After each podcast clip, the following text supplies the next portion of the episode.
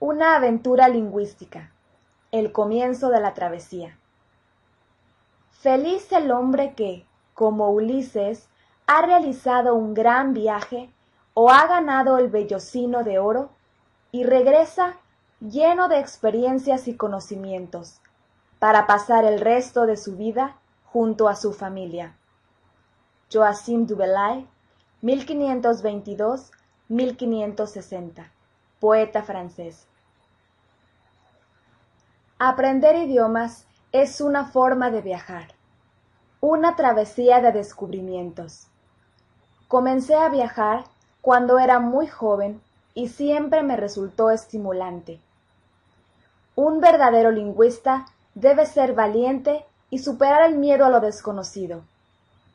Permítanme contarles mi historia a modo de ilustración. Nací en Suecia en el año 1945 y emigré a Montreal, Canadá, a los cinco años con mis padres y mi hermano mayor Tom. Mis recuerdos comienzan en Canadá. No recuerdo, de niño, haber hablado otro idioma más que el inglés, a pesar de que sé que al principio hablaba sueco. Es probable que haber tenido que aprender una segunda lengua siendo un niño me haya ayudado a aprender otros idiomas siendo un adulto.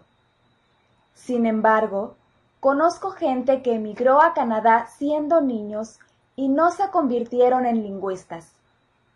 También conozco gente que nació en Canadá aprendiendo solo inglés y luego se convirtieron en grandes lingüistas.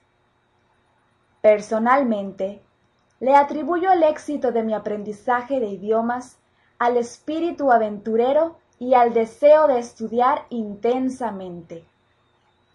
Sé que todos pueden hacer lo mismo si están dispuestos a embarcarse en la apasionante travesía del descubrimiento de las lenguas.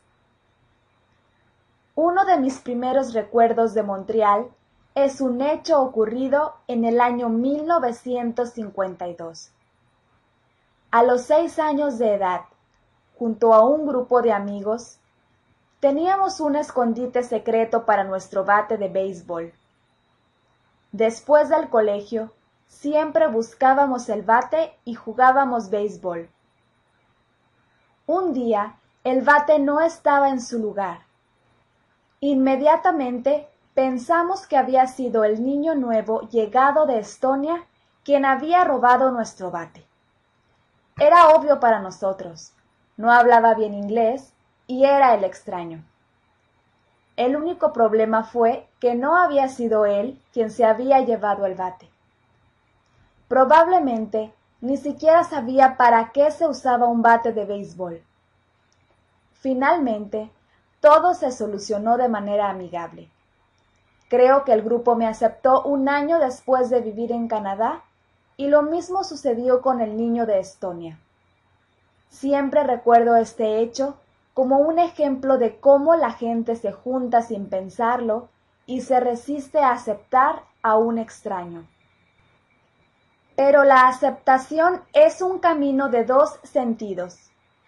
Los de adentro pueden resistirse en un primer momento a aceptar a los de afuera, pero depende también del de afuera aventurarse y esforzarse para ser aceptado. En la mayoría de los casos, cuando logré vencer mis temores e hice el esfuerzo por ser aceptado por un grupo de habla diferente, la respuesta fue mejor de lo que me hubiera podido imaginar. Creo que existen más ejemplos de recién llegados que dudan o no realizan el esfuerzo para integrarse, y de esta manera pierden oportunidades que de aquellos que son rechazados. Un estudiante de idiomas es por definición un extraño, proveniente de un grupo de habla diferente. Para ser aceptado hay que correr riesgos, aventurarse es un principio fundamental en el aprendizaje de idiomas.